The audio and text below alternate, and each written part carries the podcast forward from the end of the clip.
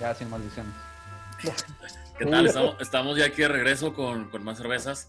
Y bueno, estábamos platicando sobre qué era lo que más disfrutábamos de trabajar para una cervecería artesanal e independiente. Ahora la parte para que se desahoguen, qué es lo que menos les gusta de trabajar en una cervecería. Híjole. Así todos callados, ahora sí nadie, nadie, nadie quiere empezar.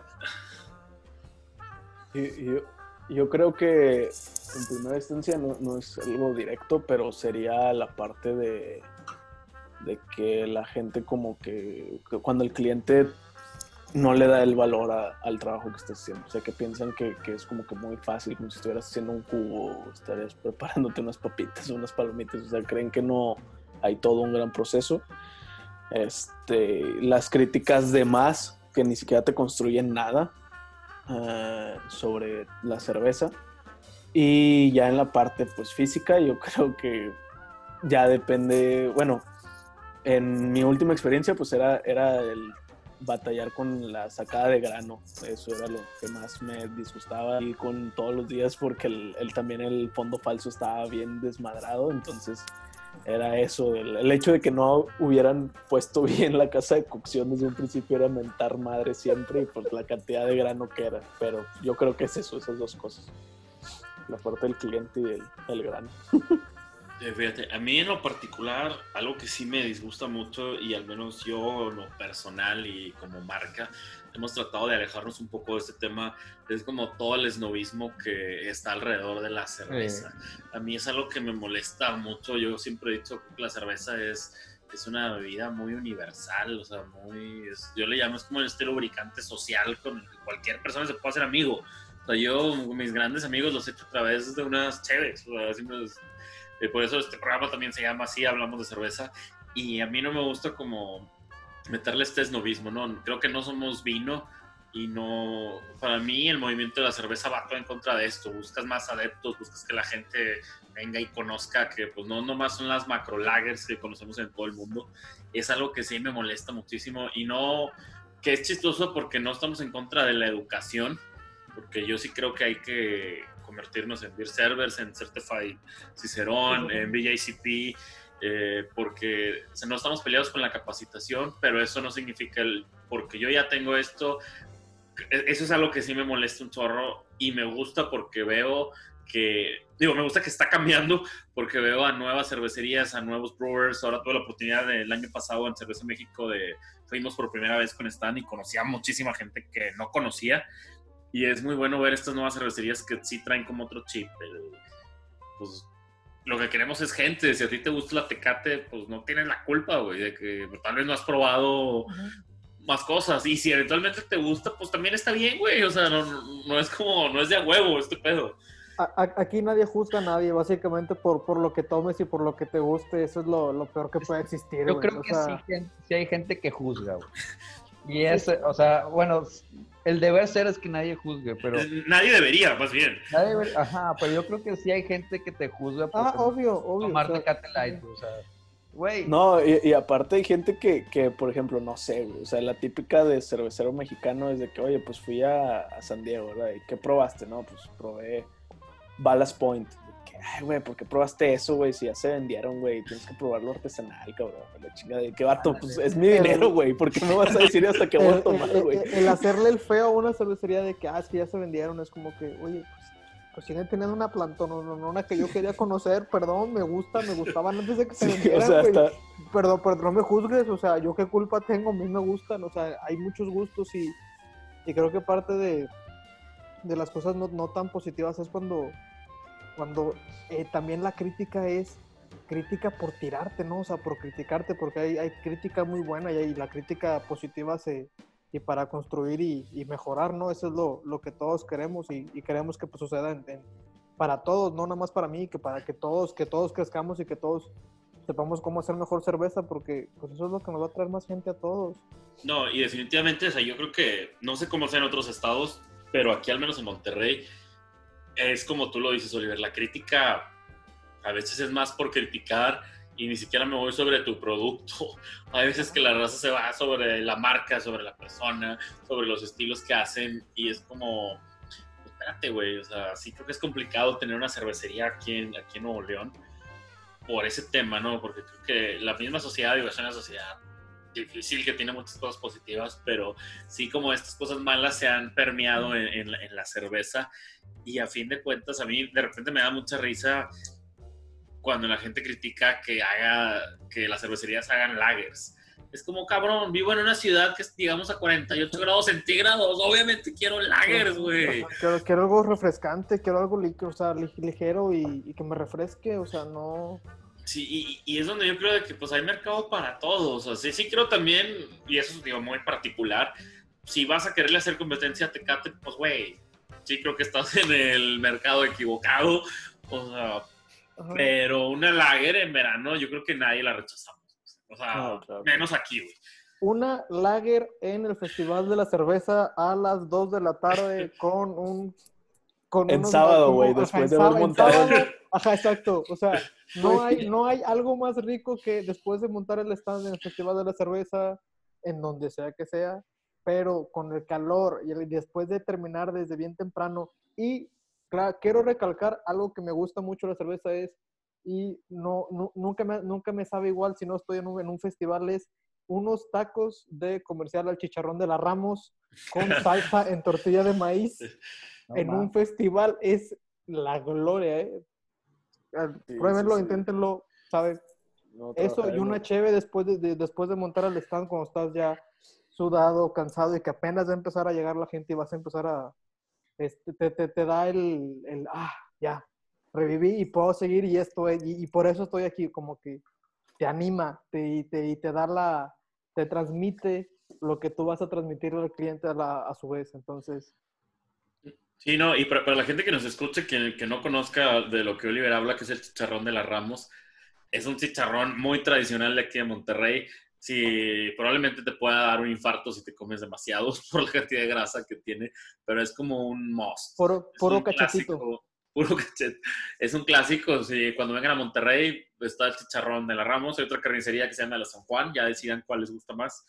Yo tengo mi decisión particular que no se las voy a decir, pero, pero sí, un chicharrón de la Ramos en el festival con una lager es muy buena. Eh, pero, pero digo, ya, bueno, ya me, me, perdí un poco, digo, para no desviarnos, me estoy saboreando el chicharrón, güey. ¿En qué momento empezamos a hablar de chicharrón? Per, perdón, siempre, siempre con la comida. Ahí, ahí, sale mi background de, de, persona que está clavada con la comida y siempre sale algo. Creo que entre regios nunca puede faltar mencionar al HB y al chicharrón de las Ramos, güey. Ya, ya, ya, ya, ya lo vemos. Ya, güey, está, güey. Es como que, güey, perdón que no tenemos, no, no, no apoyamos muchas causas, güey, pero tenemos también cosas buenas. Es como, es un yin y yang, güey. No, no, no, no, nos faltaría mencionar cierta marca de cerveza industrial que todos los regios por excelencia prefieren, pero... Oye, tenemos que ¿por qué, güey? ¿Por qué todo, por, por qué todo cervecero artesanal le gusta la, la carta blanca, güey? Puta, güey, es un... ya, güey, te gusta la carta blanca, güey, a ti también. A mí también. ¿Por qué, güey? No entiendo, güey. A mí me gusta... Pues por carta blanca. Por excelencia, yo, yo, creo que es la lager, ¿no, güey? O sea, es, la, es la, la, el ejemplo más chingón que debes de seguir. Y de hecho, pues, o sea, los que saben, pues es como que la, la original cerveza de Nuevo León, güey. Y, y, los que trabajan ahí, pues también. O sea. Sí, y es que es una, es lo que decía, es una lager muy bien hecha, una American lager con un nivel de amargor decente. O sea, decente, no es este caldo dulce exacto, que, que, sueles Ajá. tener, eh, refrescante y que también trae un nivel de mame en todas nuestras generaciones muy cabrón, güey.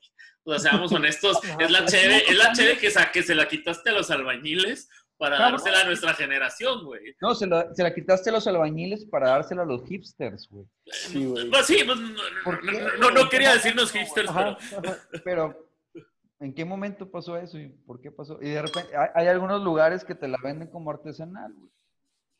Wow, eso no sabía. Eso Digo, es eh, eh, eso se me hace que sí es.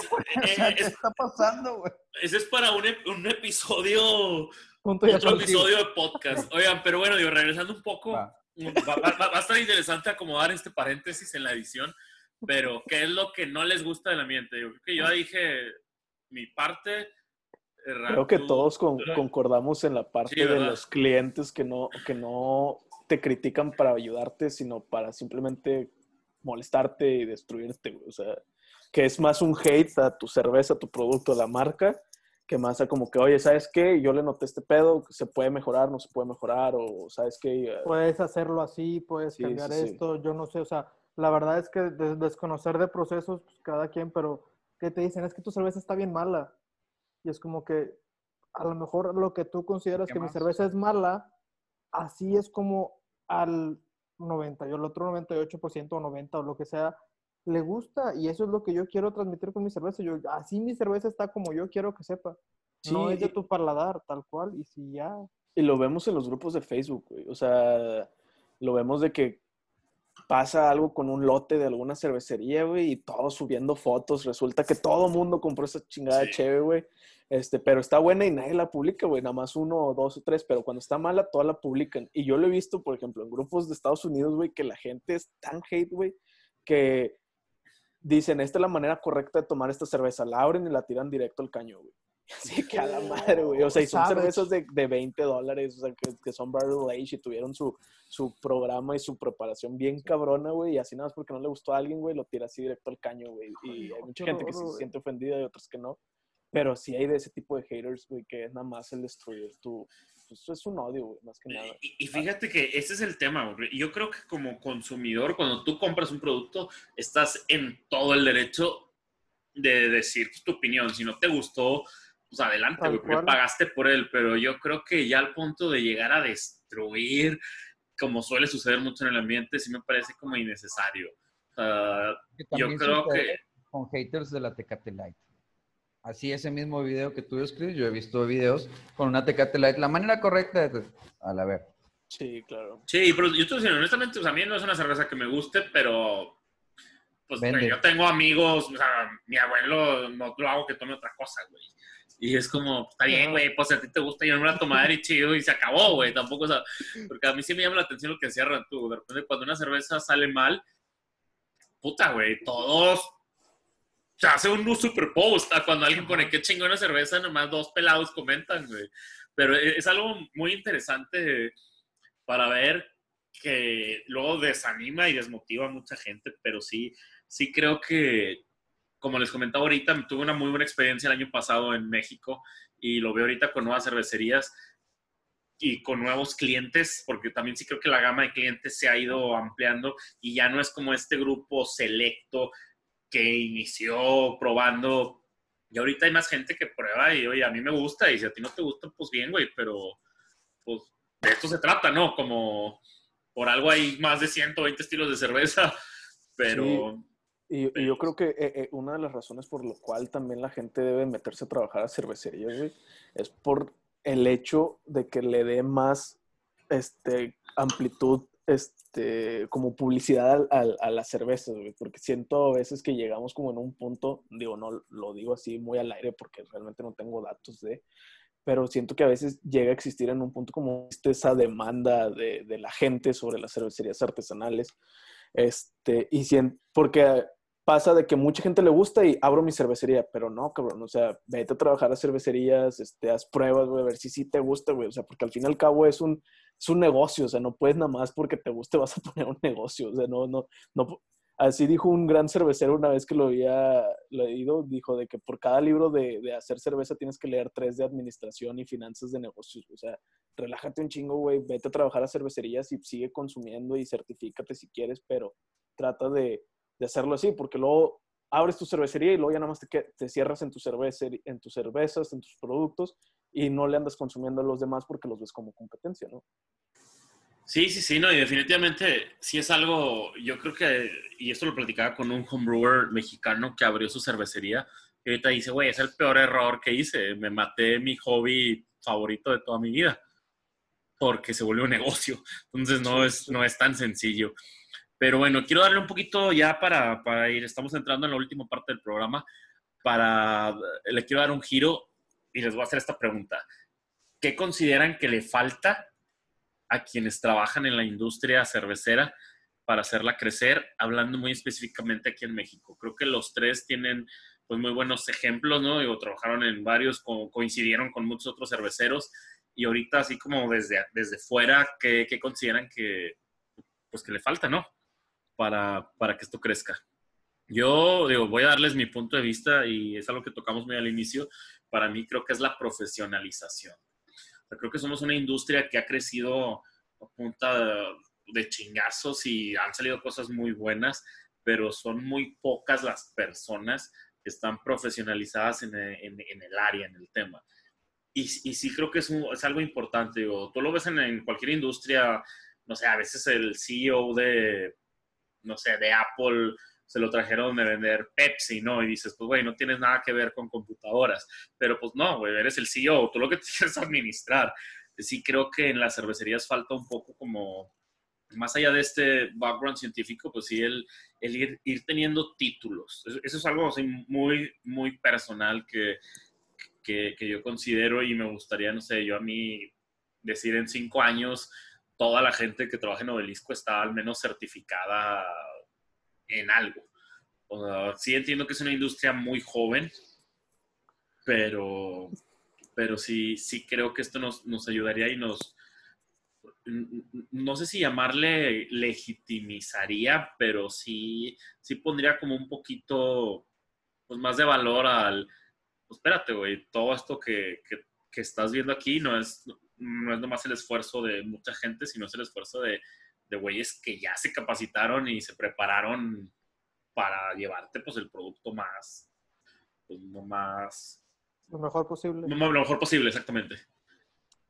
Yo consideraría que, o sea, es- estoy de acuerdo contigo, falta mucho formalizar, ¿no? O sea, hay muchas empresas que ya llevan mucho tiempo, pero falta, o sea, ya, ya tener un, el, certificado, el, el papelito y todo, te va a ayudar todavía a ser mejor, que es lo mejor para todos, porque por la misma conectividad que hay entre toda la gente del gremio, si uno se certifica, otro se va a certificar y otro se va a certificar y se va a seguir la cadenita, creo que eso es, eso es algo importante y a veces también eh, creo que hay cierta te- ceguera, o sea, pues yo, entiendo, pues yo también estuve ahí, ¿no? O sea, el, toda cerveza es- se convierte en, tu bebé, en lo más preciado que tienes, porque traes 3, 4, 5, 6 lotes, X, cantidad, y todos tú les estás dando todo tu cuidado y luego te critican y lo tomas como que muy a mal, ¿no? O sea,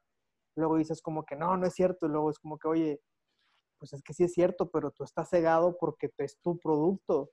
O sea, de ser más honestos con, con tus estándares y con la, el estándar que tú le pones a tu producto y, y no dejar que baje de ahí porque tú dices, todos mis lotes están bien y luego es como que, oye, pues podrías mejorar en esto, pero dices, no, mi lote está bien y te... te, te... Y quizá más apertura a la crítica, ¿no? Ajá, exacto, o sea, como que, que, no tiene nada de malo, o sea, todos, te- en todo, en todo hay puntos a mejorar siempre, entonces luego es como que no, mis, mis, mi cheve es la mejor siempre y no, no le voy a cambiar nada, es como que no, puedes cambiar y puedes mejorar y mejora continua en todos los procesos siempre hay. Y como que a veces nos, nos enfocamos mucho en, no, el mío ya está perfecto así como está. Es como que no, pues hay, hay que ver algo que hay que encontrarle y que mejorarle a, a todo, ¿no? Yo, Sí, sí, claro. yo veo dos, dos cosas que al, al, al gremio cervecero en México le podría, o- o- son las áreas de oportunidad que tiene. Número uno, la, como la, la diferencia entre productos, o sea, la variabilidad en una marca. Que de repente de batch a batch puede haber alguna diferencia. Eso, eso a veces al cliente lo desmotiva de, de no saber qué es lo que te espera cuando compras una cerveza. Entonces, el origen, bueno, el- déjame seguir al siguiente y ahorita te digo el origen de todo. La, la- la otra es el servicio al cliente. El siempre tener cerveza para el cliente. Siempre tener cerveza para todos los restaurantes y de todo lo que ofrezcas. Sea, si tú tienes siete estilos cerveceros, pues tener los siete siempre para, para, lo, para el cliente que lo necesite. eso a veces puede debilitar la, la idea de una cerveza artesanal. No, güey, y creo que diste puta en el clavo con los dos puntos. Que un tema, pues es como esta, no sé llamarle estandarización, pero es que, pues, que la gente, o sea, un día probó, yo lo veo en nuestro caso, una peste negra, que es nuestra cheve más, digamos, eh, aclamada, y que diga, siempre me vas a ver así. Y si hay un cambio, que sea para, para mejor, pero que de ahí, ah, ya, ya mejoró, y de aquí para arriba y para arriba, este, y es complicado porque a veces las cervecerías, como platicamos ahorita, no hay, no hay todavía una inversión tan grande fuera de 4 o 5 en todo México que puedas hacer esta replicabilidad, pero creo que al poner una cervecería, pues es un reto que, que asumes y el cliente no tiene la culpa si tú no tienes las tecnologías, sí creo que es una, creo que es un, es un punto muy, muy, de mucha oportunidad para casi todas las cerveceras en México y el otro que comentas también este, creo que eso, y me atrevo a decir que el 100% de las cervecerías flaquea en esa disponibilidad de producto.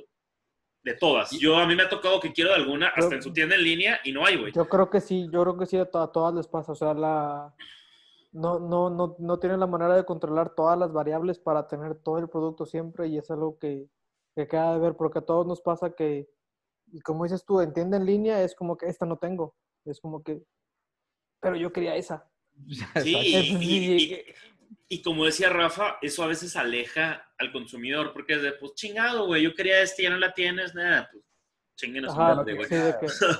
Sí, Y, yo creo que va, o sea, el origen de estas dos cosas puede ser también la profesionalización que tú comentabas, Juan. O sea, la, la el, el, el cervecero que tenga la capacidad o los conocimientos suficientes para poder replicar una, cerveza. Por ahí hay, un dicho de, bueno, que escuché, no, no, no sé quién lo haya dicho, pero ¿quién es o qué es un maestro cervecero? O sea, ¿quién es un maestro cervecero? Pues no necesariamente es el güey que hace cerveza. Un maestro cervecero es el que tiene la capacidad de hacer una cerveza dos cervezas, tres cervezas iguales, siempre de la misma calidad. Ese es un maestro cervecero que puede llegar a controlar todos los procesos para siempre hacer una cerveza igual. No, 100% de acuerdo, güey. Y yo, a mí de repente, como platicábamos hace rato, en estas eh, reuniones que monopolizan el tema de la cerveza, la plática, y te dicen, no, y es difícil hacer cerveza. Y yo siempre digo a la gente, no, güey, hacer cerveza es bien fácil hacer buena cerveza es, difícil. Y hacer buena cerveza varias veces está bien, cabrón. Esa es, como la, por así decirlo, para poner en perspectiva la, la gama. Y es lo que tú dices, entre más nos profesionalicemos, más herramientas vamos a tener para poder siempre entregarle el mismo producto al cliente. Y digo, creo que hemos tocado puntos muy de encuentro. Eh, faltas tú, Rantú, ¿qué, ¿qué opinas de este tema? Sí, pues yo rápido, este, sí creo que, que, todo se resume en eso de profesionalización. Digo, tenemos el ejemplo, por ejemplo, de Cervecería Minerva. Tienen el, el director el general de Cervecería Minerva, creo que fue, fue CEO de Red Bull o director de operaciones de Red Bull en México. Entonces ahí te das cuenta que, que no importa a veces el gremio en lo que estés sino que realmente importa lo que hayas estudiado, ¿no? O sea, tú a pesar de que seas un, que tú hayas enfocado, trabajado con, con salsas o con este, otro tipo de cosas, pues lo, vas a aplicar tus estudios a la cervecería, ¿no? Y sí necesitas profesionalizarte al fin y al cabo, güey, porque sí, al fin y al cabo, pues es un negocio. Entonces tú necesitas saber este, en qué realmente la estás cagando y no. ¿Por qué? Porque tú puedes irte a trabajar a una cervecería y tu mundo se va a cerrar a que lo que está haciendo esa cervecería es lo correcto. Pero yo, por ejemplo, yo lo tomo en mi ejemplo, yo lo que he visto en Ciber, este, hay cosas que digo, ah, no mames, con razón no salía esto en esta cervecería o con esto que estaban haciendo, entonces la estaban cagando y cosas así.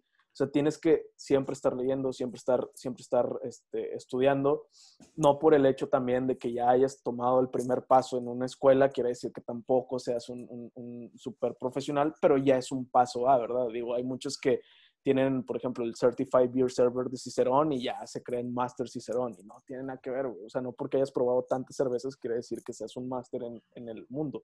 Tienes que leer, tienes que estudiar, tienes que practicar también, o sea, no es nada más, ah, ya estudié, ya pongo mi negocio, no, o sea, trabajé, ayudé en tal cervecería, en esto. En Estados Unidos se tiene la costumbre de ser voluntario y hay muchos cerveceros profesionales de cervecerías muy chingonas en Chicago, por decir un ejemplo, que empezaron siendo bartenders o voluntarios, güey, yendo, yendo nada más a empacar cada que enlataban y preparar los cartones. Pero la gente no quiere empezar desde abajo, o sea, ya quiere ya me salió un lote bien, ya estoy listo para vender. No, espérate, cabrón, hay un chingo de estandarizaciones en todos los productos, en todas las partes de la cerveza que tienes que controlar. Luego, por eso vemos cervezas que están, les están explotando, les sale sobrecarbonatación, están todas turbias y, y no saben por qué, tienen ciertos sabores y tienes que tú saber por qué está saliendo eso, ¿verdad? Y pues obviamente desde el principio en que tú planteas tu producto, tú tienes que estar, bueno, va a estar enlatada, va a estar embotellada, va a estar en, barril, va a estar nada más directo de, a servicio, se va a vender en tales áreas, se va a hacer esto, y todo eso lo tienes que analizar también, ¿verdad? Digo, tiene, por eso se le llama que tienes que estudiar al fin y al cabo, porque tienes que saber, y pasa eso de que yo no le puedo dar este, surtido a todo el país, este, y de repente le vendí a tal estado, pero ya no les puedo surtir, ¿Por qué? Porque no analizas de que tu capacidad nada más es para este tipo de, esta cantidad de gente. Entonces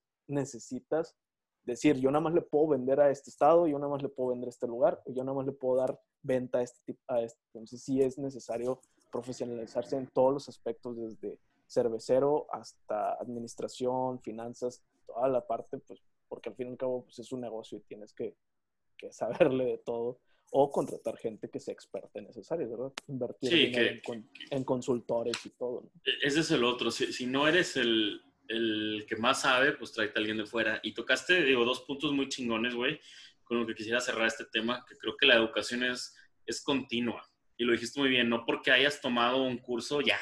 No, güey, este pedo estás aprendiendo y lo vemos en los estilos.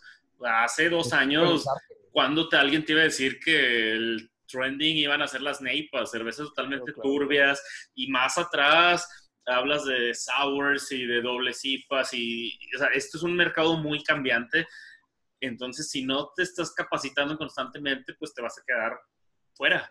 Y como dices, vas a llegar al punto en que no sepas, tal vez ves que el mame son las neipas y quieres hacer una neipa y no sabes por qué no te queda como los demás porque no te has dado la formación adecuada.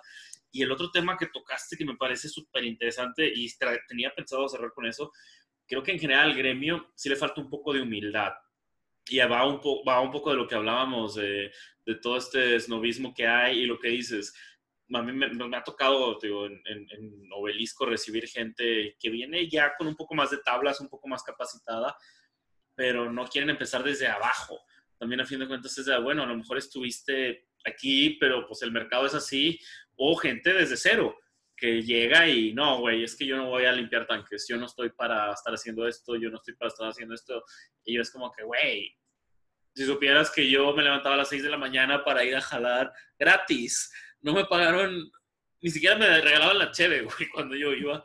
O sea, digo que muchos de ustedes han estado en casos similares, pero es eso, cuando es algo que te apasiona, pues no, buscas aprender. Cambia mucho el enfoque, o sea, de, de, de, si vas a aprender, o sea, vas a hacer todo lo que ellos te digan sin, sin quejarte porque todo es conocimiento, todo es algo nuevo que no conocías antes, ¿no? Sí, claro, a mí me ha tocado ser voluntario en cervecerías, güey, y voluntario significa trabajar gratis, güey, y es empaquetar este, siete pallets, porque ese día vaciaron todo un fermentador. Cada fermentador equivale más o menos a 100 cartones de, eh, de en latas, güey. Entonces es en, chinga, preparar, preparar, preparar. Y la, tú estás al ritmo de la enlatadora, cabrón. O sea, la enlatadora no va a decir, ah, este güey está bien lento. O sea, él va a sacar pinches latas y tú se te va a hacer un pinche desmadre. Y pues la gente no entiende eso, güey. Que hay días que nada más haces eso, güey. No porque hagas eso quiere decir que estés bien empinado, no sabes nada, güey. O sea, tienes que aprender todos los procesos para decir, ah, aquí la estoy cagando, aquí no, güey. No, no, huevo. Oigan, pues digo, muy interesante, la verdad, todos los puntos que hemos estado platicando. Es decirle a la audiencia, eh, tal vez esto sea la segunda parte, tal vez no, no sabemos, así que si, si suele ser, pues ahí se van a llevar una sorpresa porque va a quedar cortado el episodio. Y quiero, quiero hablar con el último tema. ¿Qué consideran ustedes que trabajaron, trabajan para la industria? de cerveza independiente, de cerveza artesanal, ¿qué le falta a la industria para ofrecer a sus trabajadores? Híjole. Vamos a alargarnos aquí. Yo creo, este, como lo he visto fuera de México, este, yo creo que esa parte, porque en muchas cervecerías, no hablo por todas, pero sí hay muchas cervecerías que, que dicen, bueno, tú al entrar te vamos a pagar mínimo, como mínimo, el beer server de Cicerón, que es lo más, este, como quien dice, lo más accesible, ¿no? Este, y hay otras que, que, se unen con asociaciones y a tal persona le pagaron el CIBEL, que también es muy raras ocasiones, pero sí lo más común es de que, bueno, te pagamos, aunque sea VJCP o que sea Beer Server Cicerón. Esa parte de, de, de la capacitación, este, también yo creo que, que, que pues la parte sueldo, horas trabajadas, no sé cómo esté realmente la cuestión de, que si es obligatorio trabajar las 48 horas en México, pero yo lo he visto, por ejemplo, si se puede trabajar 40 horas en una cervecería, pues no caería estar de más este, ofrecerle a tus trabajadores, oye, bueno, pues nada más ven a trabajar 40 horas, pero vas a hacer el mismo trabajo, tal vez te tengas que apurar más, pero quiero que me cumplas esto, ¿no? O sea, vente a trabajar aquí, vas a trabajar menos con el mismo sueldo, pero, o sea, menos horas, pero obviamente más cosas vas a hacer, ¿verdad? Este, y más rápido. Yo creo que por esa parte. Básicamente sería el tema, pues capacitación para el personal y un poquito como flexibilidad de horario, por así decirlo. Sí. sí, sí, Digo, diferenciando nada más la cuestión de, de, de, de, otra, cualquier otro trabajo, de que tengo que cumplir una jornada laboral de 48 horas, sino, este, pues vaya a ser algo diferente, ¿no? O sea, no, innovar en esa parte laboral o leyes laborales. No, no, y eso tú, creo que va muy de la mano con lo que platicábamos antes y lo que decía Rafa. Es como esta industria atrae mucho a los jóvenes y te tienes que adaptar a lo que, a lo que el mercado laboral busca. Entonces, sí, sí me parece un punto súper interesante. Rafa y Oliver. ajá, yo, yo, creo que la, la, parte de la flexibilidad de horarios es, es, es básica o es natural en, el, en, en la industria porque pues a veces es brew day y hay que cocinar y hay que estar a las 6 de la mañana, 7 de la mañana en la cervecería o, o 4. Dice Oliver, a las 4 sí nos tocaba algunas veces, güey. Oye, estoy incluso pensando acá en, en, Tulum hacer cocimientos nocturnos, güey, porque está cabrón el calor. Me invita, yo jalo, o sea, es, es, es, pues hay, hay cervecerías que producen todo el día. O sea. Oye, no, pero es que ahorita que tocas ese tema, Rafa, nosotros acá en Obelisco estamos evaluando esa parte, toda la época de verano, pues turnos nocturnos, güey. Y la gente ahorita está contenta y dice, a huevo, güey, pues yo me quedo despierto hasta las 3 de la mañana viendo Instagram, pues, pues mejor voy y jalo y tengo mi día libre. Y yo, pues mientras saquemos los resultados que buscamos, creo que no hay problema pero sí es un punto, como lo platicamos Ranto y lo dices tú, creo que a considerarse. Sí, claro, o sea, eh, de hecho, eso que decías, eh, Oliver, de que sí hay muchas cervecerías que le llaman shift brewers, shift brewers, que es trabajar, en cualquier turno, ¿no? O sea, hay veces que hay varias cocciones en el día y pues te toca ser el cervecero del turno nocturno, ¿no? O sea, trabajar en la madrugada. Sí, o sea, vas, es, es, rotativo. Yo, yo creo que, o sea, lo que, lo que han mencionado de los puntos de, de, de más cursos, más profe, eh, ser más profesionales en el, en el aspecto de, de trabajo. O sea, es, es, un trabajo que tiene su, su área así como que medio relajada porque pues no tienes que irte de camisa y zapatos. O sea, al contrario, puedes andar barbón, puedes andar con el cabello largo, pero sí tomarle la, la seriedad a lo que estamos haciendo. O sea, en general, en general así de que darle la importancia a lo que se está haciendo. Y sí, la relación, a veces horas trabajo, hay, hay días que puedes acabar a la una y ya no, o sea, se acabó tu día y, y pues va, se, se, se, que se vaya balanceando todo. Sí, sí, sí. Sí, de hecho a mí me tocaba trabajar casi toda la semana, por ejemplo, si era semana tranquila, pues era de 8 a 3. Y si era semana pesada, o sea, todos los días de cocción, pues era de 7 a 4 pero tenías que acabarlo y no importaba si alguien se iba al baño, ya se tenías que estar moliendo. Sí, o sea, hay un punto en el que no, no te detienes, o sea, sigues trabajando y sigues así y, y, te adaptas, ¿no? Porque, porque es eso y creo que eh, la, la, la, la seriedad de todos es, es, es para, para mejorar, ¿no? O sea, o sea, sé- sé que hay un ambiente muy unido y muy, y muy, ¿cómo se llama? O sea, se, se, se platica mucho y se comenta mucho qué, qué haces tú, qué hago yo, pero luego hay veces que se tienen ahí ciertas reservas, ¿no? O sea, de que no, no decirle al 100 cómo hacerlo porque no quiero que tenga lo que yo considero que es mi secreto mejor guardado y es como que aunque lo haga no, no le va a salir como te sale a ti eh, agua, maltas, materia prima, levaduras,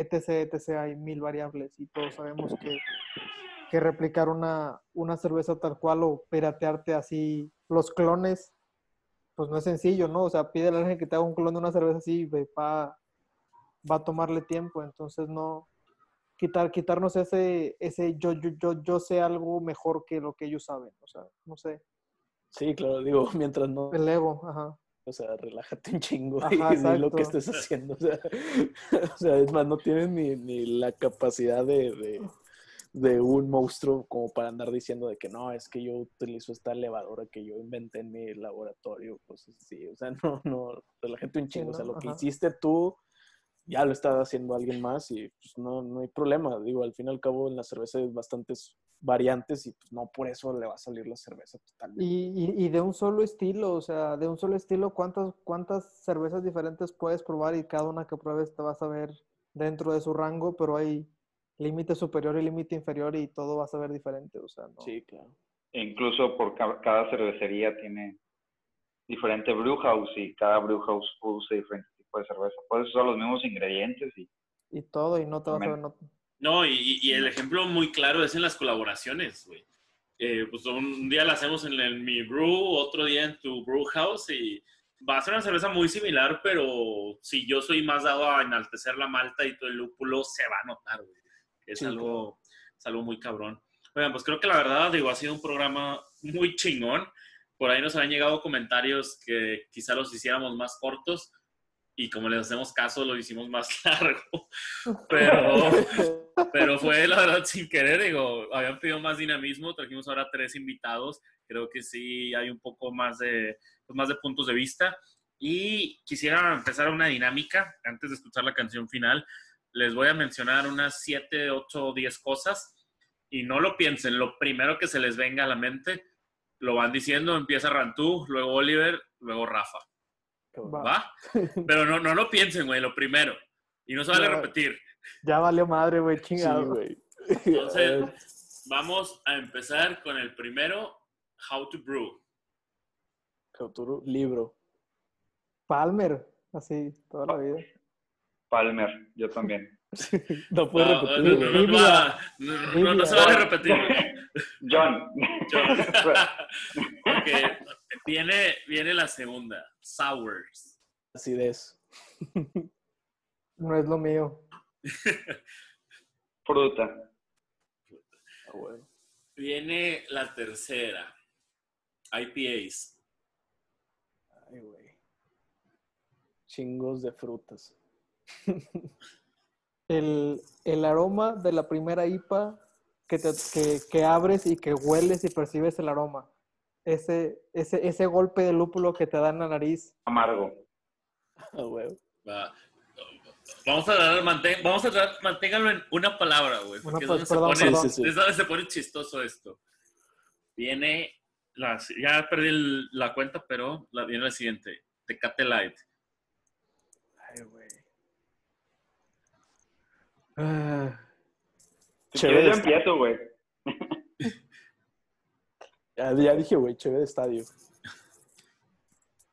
Tradición. Agua. viene la siguiente. Beer Snobs. Fear Snaps. Mamadores, güey. Ego. Putos. Y ahora la última. Podcast, Chévez o qué? Peda virtual.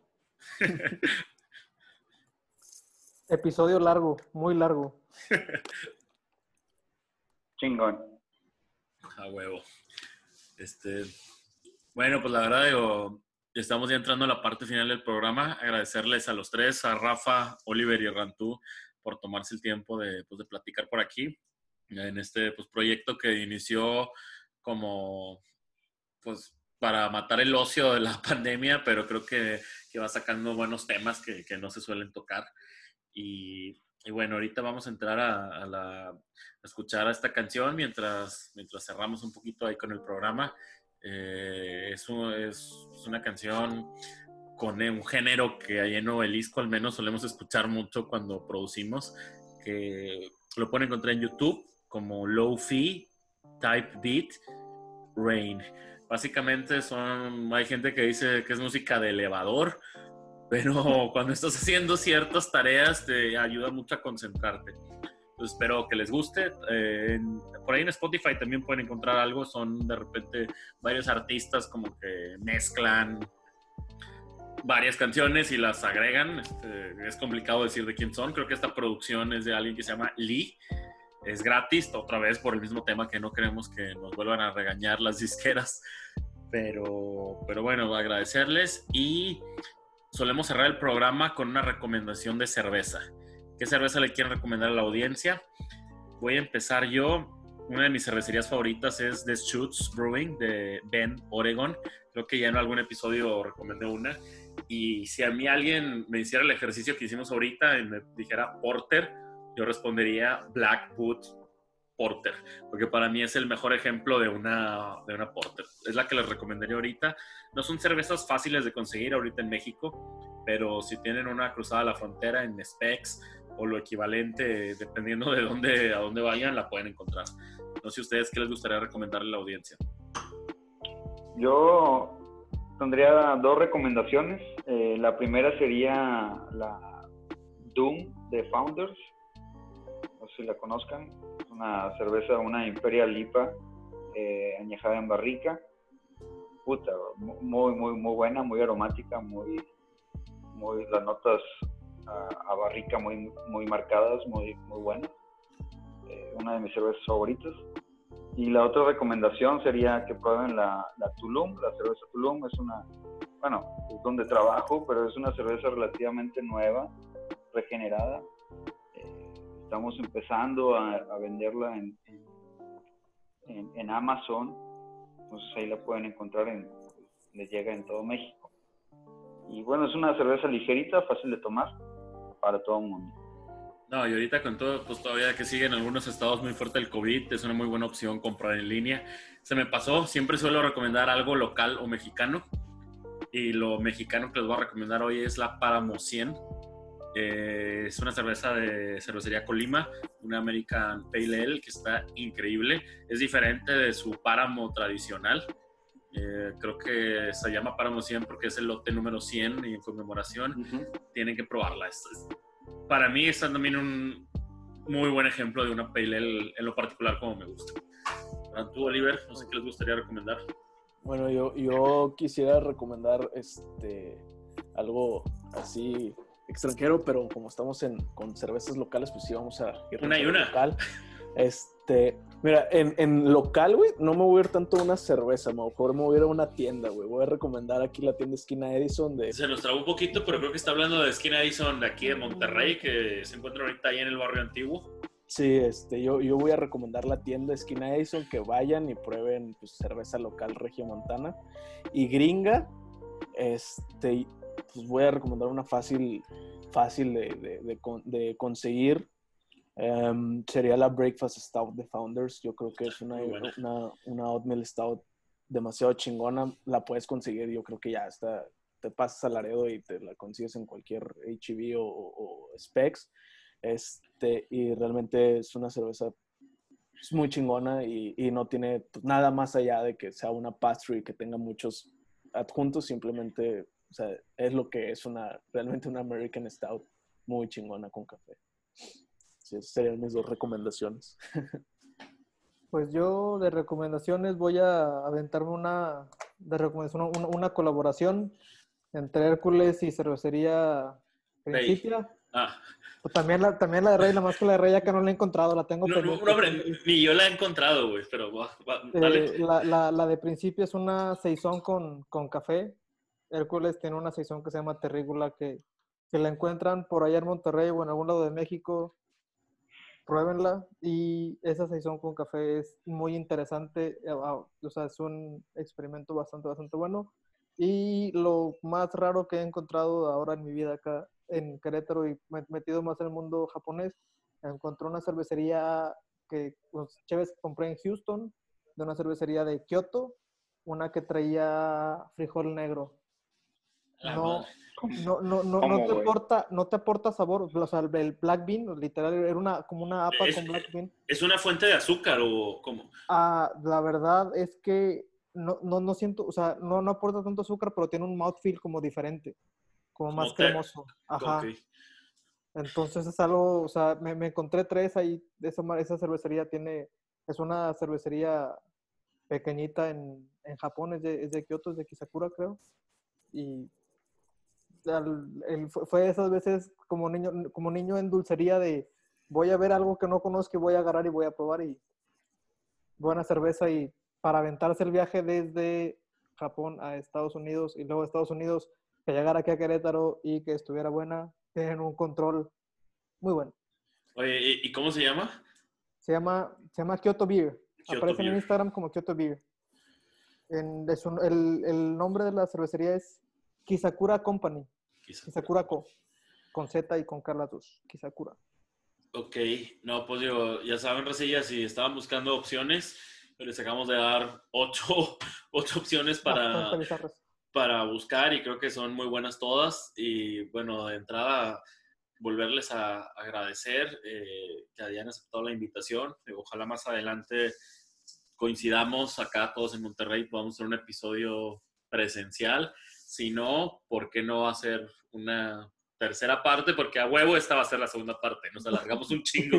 Entonces, ahí, ahí lo vamos a partir en dos, pero pues bueno, sería todo. Agradecerles, agradecer a la gente que nos escucha. Por favor, síganos mandando sus mensajes. La verdad es bonito saber que alguien nos está escuchando, nos motiva a seguir trabajando en esto. Como comercial, ya tenemos micrófono, estamos esperando que nos llegue, pero ya se compró, entonces vamos a mejorar mucho la calidad de audio. Y pues bueno, sería todo.